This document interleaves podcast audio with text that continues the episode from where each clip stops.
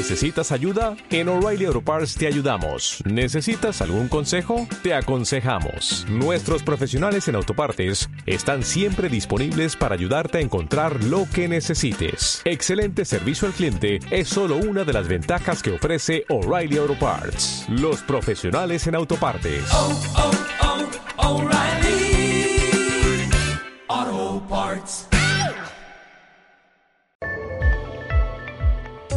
Bueno, escuchábamos ahí a Daido para hacer un recreo y vamos a este tema tan interesante por las polémicas que dispara la figura de Mario Vargas Llosa en un mundo de la cultura vinculada con posiciones más de centroizquierda y progresistas. Hay antecedentes en 2011 cuando eh, intelectuales relevantes vinculados con el kirchnerismo en ese momento, José Pablo Feynman, Mario Golobov, Horacio González, rechazaron la presencia de Vargas Llosa como el encargado del discurso inaugural en la Feria del Libro y escribieron una carta oponiéndose a, a ese hecho. En ese, en ese mm, momento, este, tenemos, me avisa que tenemos un problema, no importa, voy introduciendo el tema. En ese momento, eh, la presidenta, eh, fue tan escandaloso el tema que inclusive la presidenta Fernández de Kirchner eh, estuvo en contra de esa posición que sostenían aquellos que le negaban la presencia a Mario Vargas Llosa. El editor Aurelio Narvaja, que, era, eh, que hoy es consejero de la Fundación El Libro, sostuvo en aquel 2011 un pro, sobre Vargas Llosa esto, ¿no? Premio Nobel de Literatura. Estamos hablando de uno de los grandes novelistas del mundo, uno de los grandes novelistas de América Latina sostenía un actual consejero de la Fundación El Libro sobre Vargas Llosa, un propagandista ostensible y florido de las ideas y las políticas de la derecha liberal y como tal ha dicho de las peores cosas y como tal ha dicho las peores cosas de nuestro gobierno y en forma personal de Cristina Fernández y del presidente Kirchner. Bueno, en esta edición de la Feria del Libro, la, la Fundación El Libro tenía planeado un convenio para un con la cátedra Vargas Llosa para realizar un concurso literario. Finalmente se aprobó por mayoría, pero cinco de los 14 consejeros se opusieron. Esta vez no sostuvieron en contra de Vargas Llosa, sino en contra de la Fundación Libertad, que trajo a Vargas Llosa ahora para su cena anual que se realiza este lunes. Mario Vargas Llosa preside la Fundación Internacional para la Libertad. Uno de los miembros directivos de la fundación es Gerardo Bongiovanni, que es el presidente de la Fundación Libertad, a la cual rechazan estos consejeros de la Fundación El Libro. Gerardo Bongiovanni es el fundador de la Fundación Libertad, creada en 1988 en Rosario, y está en comunicación telefónica con la pregunta sin fin. Muy buenas tardes, gracias Gerardo por estar aquí. ¿Qué tal? Muchas gracias a vos, Luciana. ¿Cómo estás? Muy bien. Bueno, ¿cuál es tu primera opinión sobre esta reacción que hubo entre los consejeros de la Fundación El Libro rechazando eh, a la Fundación Libertad? Lo que plantean es que es un instrumento político de la derecha y el neoliberalismo.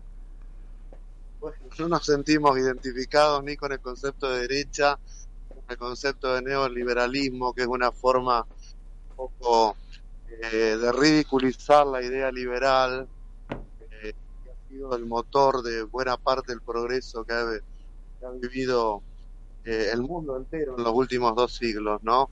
Me parece que hay atrás de esto una posición, desde luego, ideológica. Recordemos que ya en el 2011 eh, hubo algunas personas de carta abierta que eh, se oponían a que Vargas Llosa hiciera la apertura de la Feria del Sí, Libro. lo, había, lo conté recién mientras esperábamos la comunicación. Di los detalles sobre esa polémica.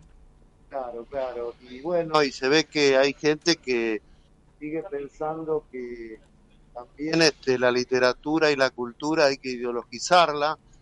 La Cátedra Vargas Llosa, que es un proyecto autónomo que Mario inspiró y que nosotros estamos ayudando ahora a, desarrollar y a consolidar con algunos intelectuales muy prestigiosos en, eh, allá en España, ¿no? El escritor Raúl Tola, el periodista Ramiro Villapadierna, son los directores de la Cátedra Vargas Llosa.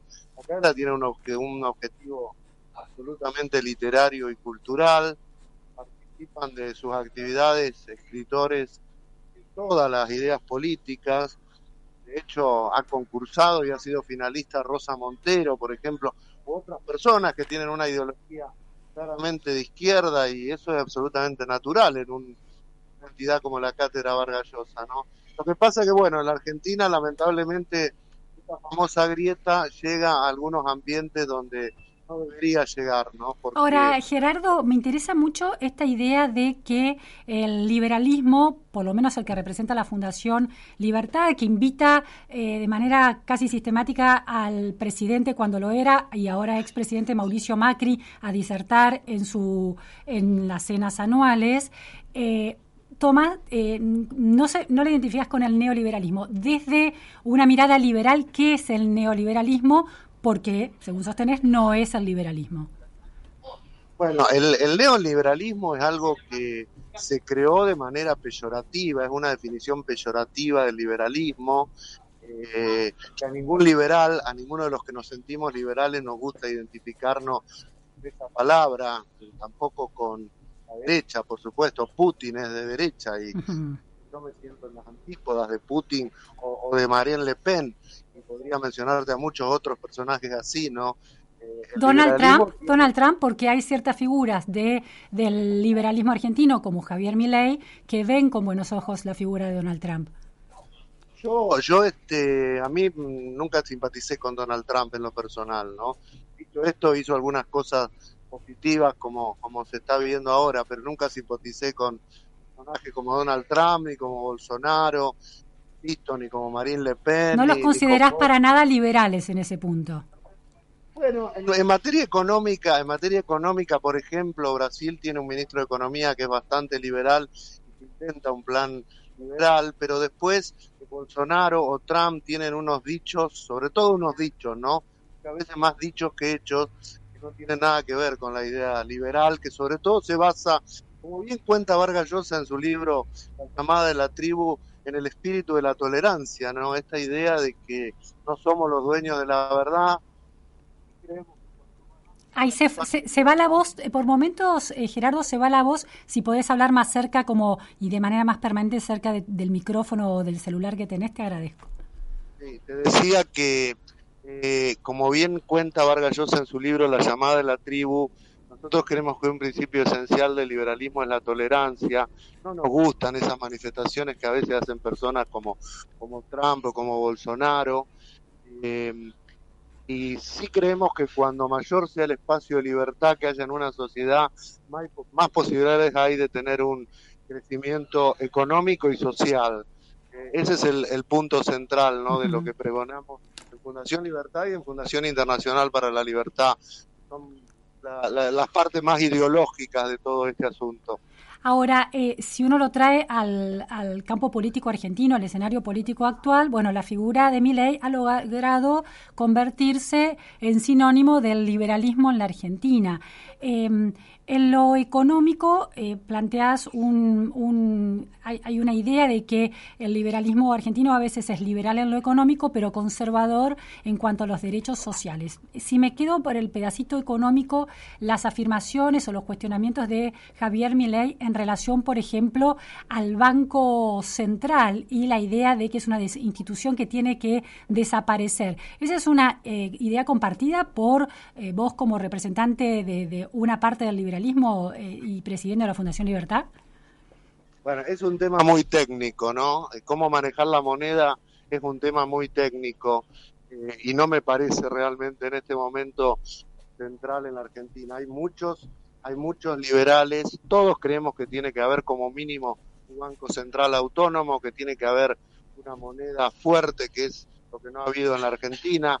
Algunos creen que hay que, por ejemplo, atar la moneda a otra, dolarizar, eh, y hay muchos, sobre todo técnicos, que creen que no tiene que haber una, una, autoridad monetaria. No, a mí no me parece que sea una discusión para este momento. Yo me conservaría con que hubiera un banco central autónomo, eh, que no lo ha habido en la Argentina tristemente y por eso tenemos el problema de inflación y una completa independencia en el manejo de la moneda. ¿no? Bien. Argentina es un gran fracaso en esto, ¿no? Claro. Pero me parece que Milei, que es una persona muy formada económicamente, defiende esa idea que es compartida por otros, por otros este, liberales, ¿no? Yo, yo soy miembro de la Sociedad Montpelleran, que es mencionada en estos comunicados de la Feria del Libro, y ahí yo he asistido a debates muy interesantes sobre cómo manejar la moneda, hay gente que incluso defiende el patrón oro. Bueno, pero me parece una discusión un poco más técnica esta, ¿no? Creo que políticamente no es un tema relevante porque no creo que se vaya a eliminar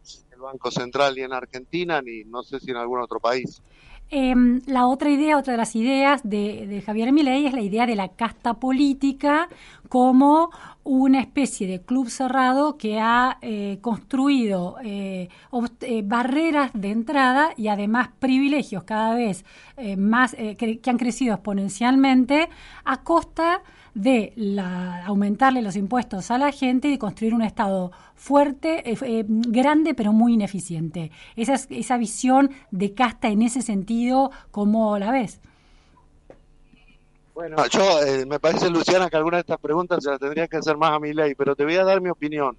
Yo en una parte estoy de acuerdo con mi ley. Yo creo que en la Argentina se ha generado una casta política y te diría peor aún, el Estado ha dejado de tener el objetivo de servir a la gente y se ha convertido en una entidad que se autosustenta. O sea, hoy el Estado parece mucho más hecho para mantenerse a sí mismo, para mantener a sus empleados, para mantener a sus funcionarios, para garantizar, sus privilegios, que para servir a los intereses de la gente. Por eso el número de empleados crece, crece y crece, eh, lo que, los servicios que presta el Estado no mejoran, vos tenés el país en un estado de inseguridad terrible, la justicia que funciona mal, la educación que está entre las peores de América Latina, y sin embargo el Estado está más grande que nunca. En eso coincido con mi ley. Por supuesto que hay una casa política en la Argentina. Lo que yo no creo, que ahí tengo una discrepancia muy fuerte, es que la solución a esto sea que desaparezcan los partidos políticos tradicionales. Eso me preocupa mucho. Yo creo que estos partidos políticos imperfectos, esta democracia mediocre, imperfecta que tenemos en la Argentina, igual que en otros países, sin embargo, es la garantía de que no vengan populismos autoritarios. Ahí tenés el caso de Venezuela u otros países donde lo primero que se derrumbó fue ese sistema mediocre, un poco corrupto, si querés, de partidos políticos, pero lo que vino después es más malo. Yo creo que lo que viene después siempre es más malo. Mm, entiendo. Eh, te planteo las preguntas, eh, los contrastes con Miley, porque lo que es curioso es que una fundación como la Fundación Libertad, que representa ideas liberales y viene trabajando desde fines de los años 80, no se ha, ha perdido espacio y el espacio en términos eh, de identidades liberales y quien para la ciudadanía y la opinión pública se ha convertido en el referente de las ideas liberales es mi ley, con todas las contradicciones que eso implica. Por eso me, me parece que en ese contraste surgen definiciones tuyas muy interesantes que plantean otra manera de concebir el liberalismo en la Argentina en ese punto, Gerardo, te llevo a otra cuestión que es el lado de las de los de cuestiones sociales. Si decimos que hay un liberalismo económico, pero que es conservador en lo social, uno de los temas que em, plantean mucho debate, sostenidos por ese liberalismo que representa mi ley, es su rechazo a la legalización del aborto. Un liberal de tu cepa liberal, ¿cómo ve el derecho a la, legaliza la legalización del aborto y el derecho de las mujeres a decidir sobre sus cuerpos. Eh, yo, como sabés, Luciana, estoy a favor, estoy a favor de la legalización del aborto con matices que eso implique cargarle eh, ligera y responsablemente todos los costos al Estado, por supuesto con ciertas condiciones. Hay otros liberales que no están de acuerdo con la del aborto, ¿no? Tiene toda otra concepción quizás religiosa. Eh, no creo tampoco que esto tenga que dividirnos a los liberales. Ahora, yo, posición vos la conocés, que es igual que la que tiene Vargas Llosa, ¿no? Eh, yo estoy, por supuesto, a favor de todo lo que sea eh, matrimonios, matrimonios de todo tipo, matrimonios homosexuales, no tengo ningún problema con eso y con un montón de cosas de ese tipo tiene que ver con el género. Eh, en el caso del aborto, yo, mi posición es a favor. Eh, hay otras personas que piensan distinto, insisto, en muchos casos está muy matizado por la visión religiosa de cada uno. Pero crees que el Estado debe amparar el derecho de las mujeres en ese punto. Sí, sí, sí, yo estoy a favor, yo estoy Bien. a favor de eso. Bien. Insisto, con matices, no me gusta, eh, la ley argentina no me gusta. Sí, la gratuidad, la idea de gratuidad es uno de los puntos más cuestionados. La gratuidad, la gratuidad no me parece lógico, por ejemplo, en España una chica de 15 o 16 años eh, pueda abortar eh, sin consentimiento de sus padres y hay millones de cosas que no puede hacer sin el consentimiento de sus padres. Digo, pero son matices, ¿no? Son matices y no soy, yo no soy desde luego un experto en esto. Y la, son matices. Sí, la última cuestión es, eh, lo hemos visto al expresidente y también presidente Mauricio Macri dando discursos, hay una cercanía, pareciera, de afinidad ideológica entre las ideas de, de PRO, sobre todo de Mauricio Macri, y la fundación. Eh, ¿Considerás que Mauricio Macri es un liberal? Yo creo que en algunas cosas es un liberal, en otras menos. Él se define muchas veces como un desarrollista. Pero déjame que te diga algo. Nosotros invitamos a todos, ¿eh? A la fundación, a la cena de la fundación vino y habló a los eventos Daniel Scioli, porque era vicepresidente. Es vino cierto, es cierto, sí. Vinieron, vinieron, vinieron todos los gobernadores, Obey, Reutemann, eran personas se la pasaban en la Fundación Libertad en Rosario, igual que los gobernadores socialistas. En Pero intentaron invitar a la presi- a cuando a, a, eh, Cristina Kirchner cuando era presidenta o a Néstor Kirchner cuando era presidente. Los, los invitamos, los invitamos, igual que Alberto Fernández. Alberto Fernández habló dos veces en la Fundación Libertad cuando era anti anticristinista, Ujú. pero los invitamos siempre. Nosotros invitamos, tenemos un protocolo que invitamos siempre. Para, para digo, para hacer eh, los, los, eh, las, las voces, eh, el- los encargados de dar el discurso o, la- o los entrevistados eh, públicamente en la, durante la cena, ¿los han invitado? Bueno, obviamente que si invitamos a un presidente de la nación y el presidente va, hablaría. Lo que pasa que sabemos que este gobierno está en las antípodas de nuestras ideas, ¿no? Pero ya te digo, un, siempre tuvimos un principio que, que en Santa Fe lo conocen muy bien. Nosotros no somos neutrales, pero somos muy amplios. Eh, como te digo, los gobernadores peronistas y socialistas se la, pasa, se la pasaban en la Fundación Libertad. Incluso el, el el martes tenemos la reinauguración de nuestro edificio nos ha confirmado el gobernador Perotti que va a ir.